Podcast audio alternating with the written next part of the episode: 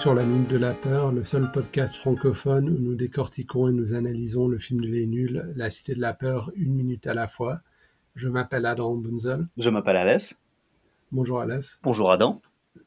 Euh, alors euh, aujourd'hui, euh, deuxième épisode de confinement. Donc nous sommes respectivement dans des endroits tout à fait différenciés Mhm. pour parler une langue qui, qui est proche du français mais qui n'est pas le français. Tout à fait. Alors de quelle minute parlons-nous aujourd'hui, mon cher Alès? Euh, mon cher Adam, aujourd'hui c'est la minute 81. 81 et euh, je vois, euh, j'entends que tu feuillettes quelque chose. Si tu veux bien t'abstenir de faire de telles choses parce que cela pourrait s'avérer fort gênant pour la suite Très des bien, choses. je le note. Prends tous tes papiers et fais un brasier dans ton bureau et allume tout. Oui, Au moins le son des flammes créera une ambiance. euh, chaleureuse et, et familiale. ouais, en présence d'une comédie familiale. Exactement. Alors euh, la minute euh, 81, je pense. Oui, cher Euh, c'est oui, à 81 pour les Fran- Français ou euh, Genevois, euh, 81 ou 81 pour euh, certains Suisses romands et pas d'autres. Alors c'est la minute qui commence euh, avec Bialès euh, dans la cage d'escalier qui promet de finir plus tard l'autographe Mhm, euh, car il doit partir à la poursuite d'un dénommé Martoni, mhm, le député. mhm. Et euh, la minute finit avec Émile qui raconte, qui commence à raconter sa vie à Simon Oui, tout à fait. parce qu'il lui avait demandé gentiment pourquoi, et puis il n'a pas voulu répondre au début, mais ça, on, on le verra dans les plus brefs délais. Tout à fait. Alors, euh, nous, nous, euh, nous voyons Cara, euh, Grimaldi et Bialès dans la cage d'escalier tout de suite après la fin de la carioca de la fois dernière, Tout à fait. et nous, nous rigolâmes de, de l'attitude de Bialès et de Grimaldi qui fait signer un autographe pour lui, Mhm. alors qu'ils sont collègues. Ouais. Et qui lui demande son nom. Oui, qui lui demande son nom en plus, euh, ce qui est assez. euh, Enfin, c'est presque un cas de, de hostile work environment, presque. Tout à fait. Mais bon, voilà, c'est la police, il faut qu'elle fasse son travail. Toi, c'est Adam, n'est-ce pas? C'est oui, Adam. Adam, hein. ouais. Et, ouais. Je, vais pas trop tourner la blague euh, parce que ça, ouais, ça nous ferait perdre du temps et ce ne serait pas aussi drôle que la première fois. C'est vrai. Puis c'est pas comme si on était en famine de détails, hein, parce que le film a quitté un peu le, le mode où euh, si on fait un arrêt sur image, on verra des blagues cachées partout. Ça n'est plus trop la tendance dans les dernières minutes du film. Spoiler, nous sommes dans les dernières minutes du film. Ouais, spoiler. Euh, moi, je suis juste en train de me demander si tu t'es rematé Scrubs récemment. Oui, il y a très peu de périodes de ma vie où je ne remate pas Scrubs. Parce que ta, ta petite blague de c'est Adam euh, me rappelle euh, avec beaucoup de, de ferveur le, moment où il interroge, comment il s'appelle, Dudemeister Ah oui, c'est juste, c'est juste. Et puis il lui demande, genre, il lui demande de répéter son nom alors qu'il sait pertinemment quel est son nom. Ouais, non, c'est vraiment c'est euh, C'est une stratégie de... c'est une stratégie de d'amoindrissement des gens euh, et de, et typiquement de harcèlement au travail. Exactement. Mais c'est c'est quand même assez drôle. Oui, c'est assez drôle parce que c'est tellement méchant et, et c'est une question qui est posée euh, alors que c'est évident que la personne connaît la réponse. Donc c'est euh, ouais, vraiment c'est odieux et un peu hilarant. Mais c'est odieux parce que c'est odieux, mais c'est encore plus hilarant parce, plus, plus hilarant parce que euh, il faut que tu sois à 100% dans ce truc où tu es hautain et tu parles pas aux gens et tu fais semblant de ne pas connaître leur nom, mais tu peux pas euh, connaître leur nom et à un certain moment faire semblant d'avoir oublié après. Ça, Ça marche pas. Ça, ça te met dans la catégorie des gens particulièrement odieux, particulièrement bêtes. Euh, ce qui est bien dans Scrubs, c'est que justement, il le fait d'une manière complètement maladroite et, euh, et, euh, et loufoque. Donc, euh, a- Ouais, mais je veux dire, si j'avais un collègue depuis 5 ans et puis au bout de 5 ans je suis fâché avec lui je- et je commence à, à faire semblant de ne plus connaître son nom, ce serait quand même plus drôle qu'odieux. Mm. Bref, euh, est-ce qu'on retourne sur le film? Ouais. Quel film? Euh, là, c'est euh, c'est les trois frères le retour Mhm. cette fois, cette semaine. C'est la réponse des nuls aux trois frères. c'est vraiment la chose la plus fausse qu'on pourrait dire sur la, sur la cité de la peur. La Cité de la peur 2, le retour de la peur. Mm. Euh, mais euh, je ne l'espère pas. Non. Donc tout de suite après cette euh, petite euh, ce- cette petite discussion dans, dans, dans les escaliers, euh, Grimaldi et Bialès s'en vont. Euh, en, en le revoyant, j'ai trouvé assez drôle, enfin pas pas outre mesure, mais de voir euh, Cara un peu livré à lui-même seul dans les escaliers pendant une seconde avant que ça ne coupe, parce qu'il a l'air totalement désemparé. Comme euh, les, comme dans le téléjournal euh, quand il rend l'antenne. Exactement. Et puis, euh, tu sais, dans le téléjournal, normalement, tu as un plan, euh, enfin, un plan euh, directement sur celui, euh, le, le- le journaliste, et puis à la fin, la caméra commence à s'éloigner, et puis tu le vois en train de mettre ses papiers dans l'ordre et tout. Mhm, Exactement. Tu as même la lumière qui s'éteint, il est toujours là, en Mhm. train de remettre ses papiers dans l'ordre. Ouais, c'est ce que tu m'as interdit de faire au début de cette. euh, Ouais, tout à fait. Ouais, mais attends que les lumières commencent à s'éteindre. Ah, Mais euh, c'est toute cette propagande euh, des médias pour nous faire croire qu'ils lisent des choses sur des bouts de papier alors qu'ils ont un écran, un téléprompteur devant eux. mhm, et aussi un- parfois un petit truc, un écouteur dans l'oreille, mhm. Une oreillette. une oreillette exactement. Ils vont pas me faire croire qu'ils lisent euh, euh, sur, sur des documents papier. Oh, bah, Chabat a une excellente expérience de téléjournal. Donc, euh, Peux-tu nous en dire plus? Ah bah, il faisait dans, il faisait un journal des nuls assez, Ouais. assez régulièrement. Avec Pénélope Salate. Mhm. J'ai toujours trouvé que la queue de cheval allait extrêmement bien à Chantal Lobby. Voilà. Ok, ben, ça sera un point de plus pour elle dans le, dans le panthéon euh, des, des coupes de cheveux de Chantal Lobby. Mhm. Alors, euh, tout de suite après, on a ce plan éloigné euh, de, du palais, euh, enfin le, le, le cinéma où il montre le, le film. Ouais. Et on voit un éclair. Alors, c'est l'orage qui, qui arrive sur Cannes. Mhm. Et puis, l'éclair a, a l'air de réveiller Émile. Ouais, ça c'est super. hein. C'est vraiment le, le bon stéréotype de film d'horreur là. Tout à fait. Et puis, euh, c'est, euh, je pense que ça fait le plus grand écho à Frankenstein, n'est-ce pas? Frankenstein. Frankenstein, Frankenstein, ouais, tout à fait. Ouais, j'avais fait la blague la fois dernière, il y a une vingtaine d'épisodes, et tu l'as refait euh, 20 épisodes plus Quand tard. on dit Frankenstein, maintenant je pense à Mel Brooks. C'est comme ça. Bah, moi aussi. Et, D'ailleurs, je pense que euh, c'est mon, c'est mon Frankenstein préféré. Ouais, euh, bon, t'en as vu combien? 3. T'as vu celui des années 30 Celui des années 30, il va falloir que tu sois beaucoup plus spécifique. Enfin, le Frankenstein, euh, le Universal. euh, Avec Boris Karloff? Ouais, Euh, écoute, pas, non, pas en entier. moi non plus. Mais euh, J'ai vu celui que de- le. J'ai vu celui de Kenneth Branagh et celui-là, je l'ai trouvé un peu. Alors que j'aime bien De Niro, je l'ai trouvé pas super. Par contre, ça a donné un rôle à to Tom. Hulce, donc c'est bien. You- You're bringing me back to life? c'est à moi que tu remets la ville. You fuck my bride?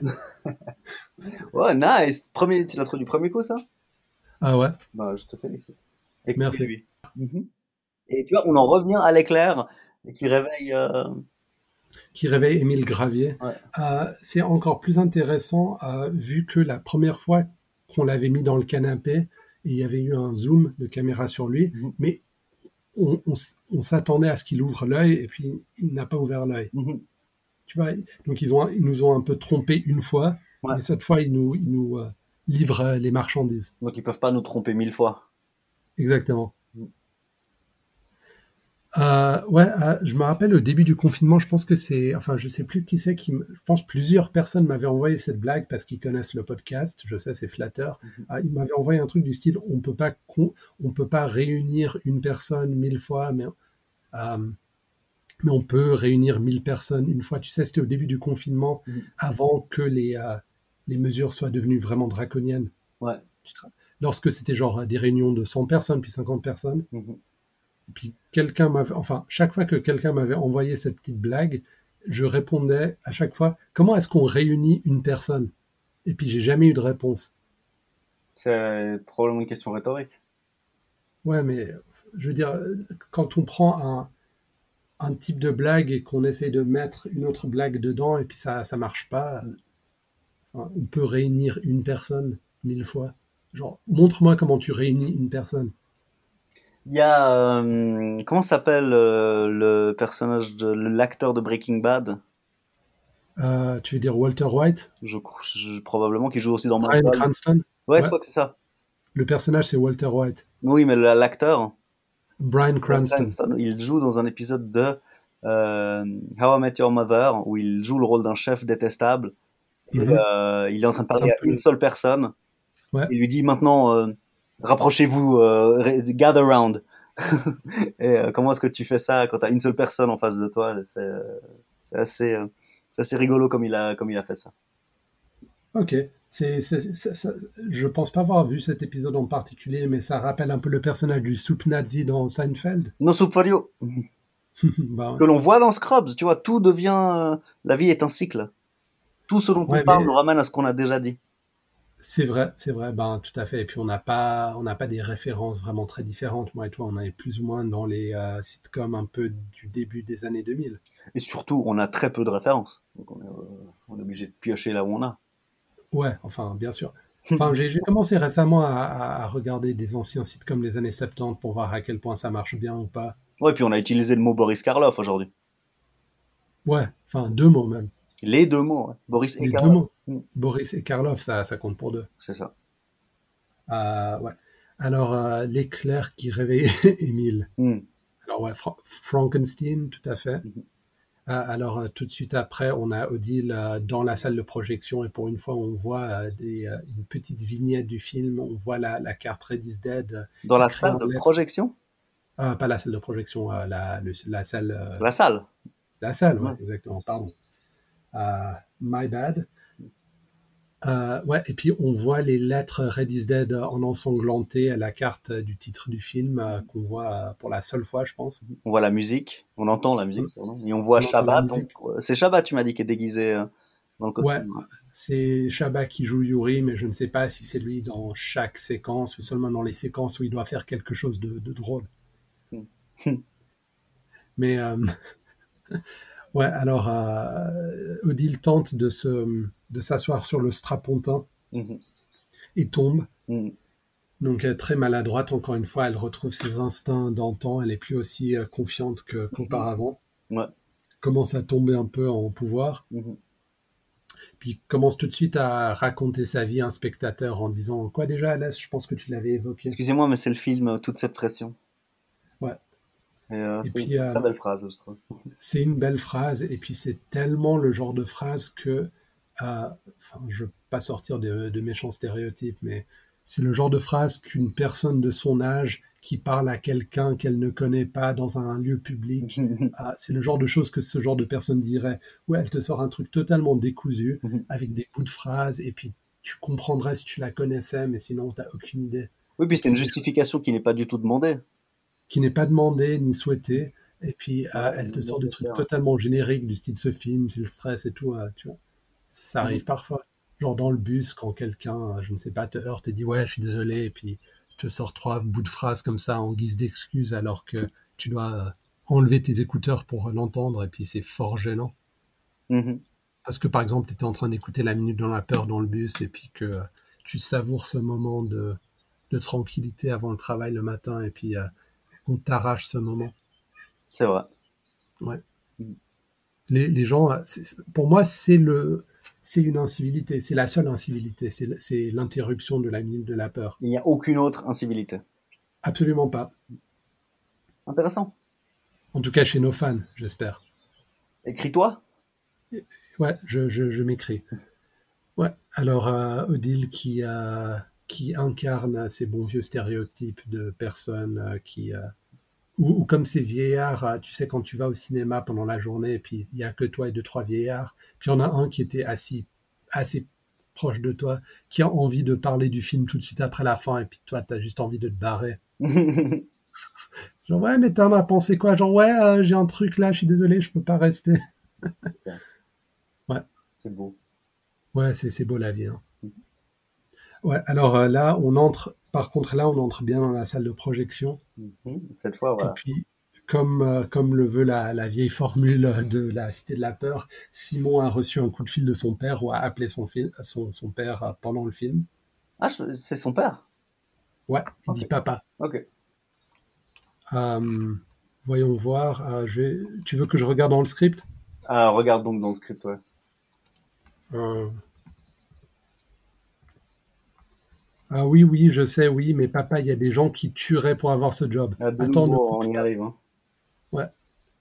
Alors, euh, euh, je me demande parfois si ces projectionnistes ont été tués par, euh, enfin, par Émile, on le sait maintenant, mais parce que ils ont manqué de professionnalisme.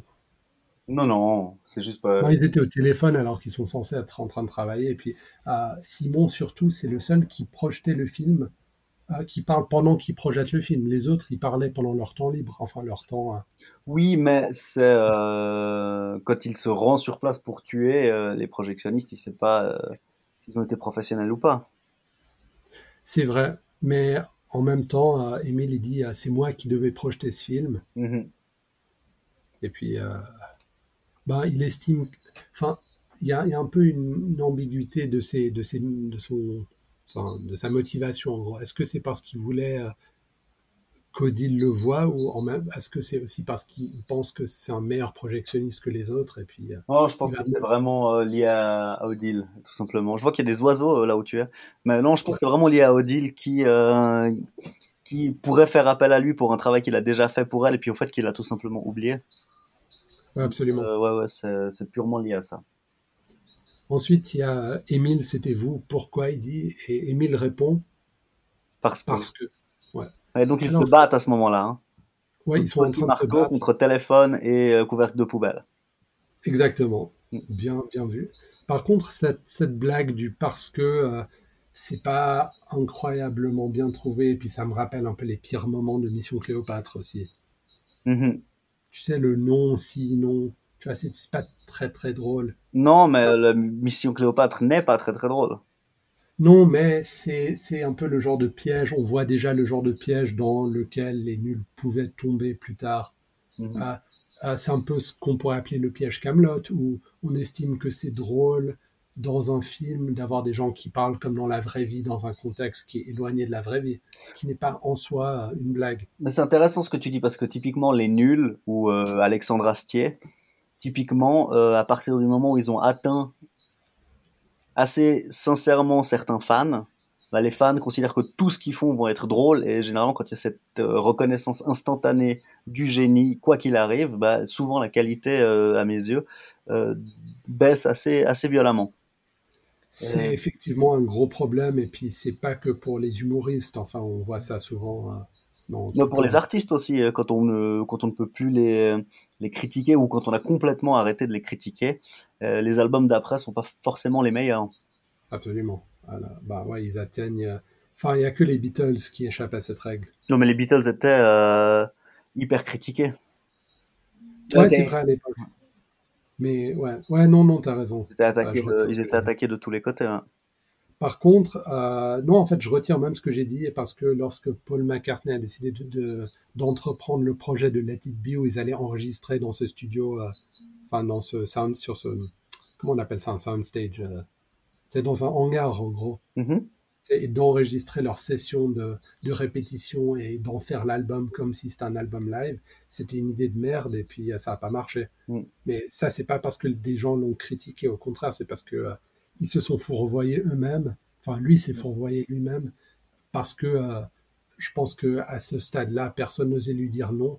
Pas seulement parce qu'ils avaient beaucoup de pouvoir, mais surtout parce que euh, tout le monde euh, était tellement fatigué du groupe que il- je pense qu'ils voulaient même plus résister jusqu'à ce que ça éclate. Comme ça, intéressant. Donc Ouais. voilà, quand même. C'est ouais, vraiment alors tout à fait juste. c'est marrant. Donc c'est un effet que je retrouve vraiment chez. il y a un sens d'être fan qui, Ouais. euh, au bout d'un moment, est presque mauvais pour la créativité de l'artiste. Absolument. Ben, Il n'y a rien de pire que- qu'avoir des fans derrière soi. hein, je veux dire, pour, euh, enfin, J'ai vu récemment une photo de la, de la maison de Lars Ulrich, le Ouais, fondateur de Metallica. Je ouais, comprends tout à fait, vu la maison, que les albums soient moins bien. Euh, non, mais si moi j'ai cette maison, je travaille pas. Il n'y a pas moyen. Ouais, C'est pas la famine de mon local où, je, bu- où je- on boit des bières et puis euh, on n'a rien d'autre à faire de notre vie parce que sinon on doit rentrer dans notre appartement vide en désordre et rien faire. Il y a cette rage de faire de la musique, mais quand t'as 70 piscines et, et- et le soleil, je peux pas en vouloir à un être humain d'avoir perdu un peu de sa fibre, euh, de sa famine de créativité, tu vois. Et surtout quand, t'es- enfin, Metallica, Lars Ulrich, c'est le batteur de Metallica. Euh, c'est Lars, n'est-ce pas? Oui, Oui. ouais, c'est, ouais, c'est Lars. Ouais, tu- tu- ouais. Tout de suite, euh, tu, tu l'as oublié aussitôt. Mais quand, quand quand t'es pertinemment, enfin, quand tu sais pertinemment que tes meilleurs albums sont derrière toi, Mhm. et puis que quoi que tu fasses, ça sera cri- soit critiqué, soit carrément ignoré par la presse mainstream musicale, ben, t'as, ouais, je vois pas, je vois pas pourquoi tu ferais de la musique. Donc c'est finalement assez triomphal qu'il continue. Ouais, ou bien ils s'ennuient tellement et puis euh, c'est c'est leur sponsor euh, euh, alcoolique euh, Anonymous qui, leur, qui, leur- qui les oblige à continuer à faire de la musique, sinon ils re- resombreraient dans l'alcoolisme. Alors je sais que Hetfield, oui, le chanteur, mais Lars Ouais. Ulrich, je sais pas si. Ah, c'est juste Hetfield qui était alcoolique. Écoute, je faudrait qu'on demande à des gens qui connaissent mieux. J'ai juste là, j'avais vu la photo de sa maison, c'est pour ça que j'avais parlé, mais je connais assez très mal Metallica. Alors, euh, on arrive gentiment vers la fin de la minute. euh, on, a, on avait dit, ouais, parce que Mhm. C'est Ensuite- pas une réponse. c'est pas une réponse si, non. Donc, mot pour mot, ce qu'on voit encore pirement fait dans Mission Cléopâtre. Après, tout à coup, Sam Caraman, il s'arrête, il tu veux savoir? Ouais. Et ça devient tout calme, tout serein. Et j'aime bien la manière dont, euh, dont Farouji a dit oui. Euh, J'ai trouvé assez drôle.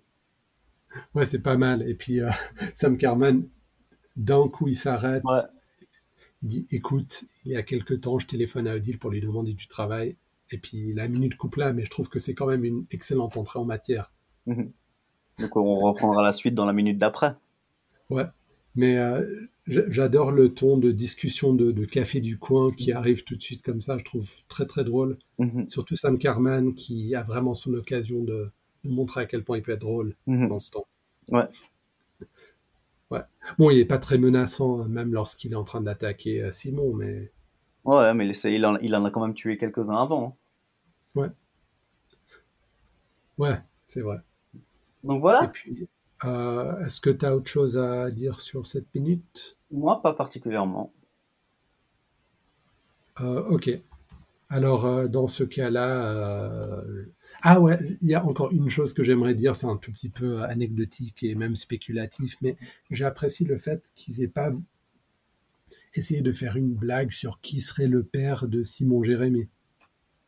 Tu vois, par exemple, ils ont pas genre pris, ils ont pas fait un- un- une séquence à part où tu vois genre par exemple Faroudia avec une perruque blanche et puis tu vois ce que je veux dire? Ils sont restés fidèles au format du film. Ouais. Ils n'ont pas essayé d'insérer une blague qui irait à l'encontre euh, du, du rythme de cette scène juste pour être drôle. Donc, même si le film est drôle du début à la fin, ils ont, enfin, je sais pas s'ils ont même pensé à ça, mais ils, ils se sont fiés à leurs instincts de films de, de genre, style policier, avant et comédie en seconde place. Et euh, je, je les apprécie pour ça. Mhm. C'est bien. Euh, ben, c'est tout ce que j'avais à dire. D'accord.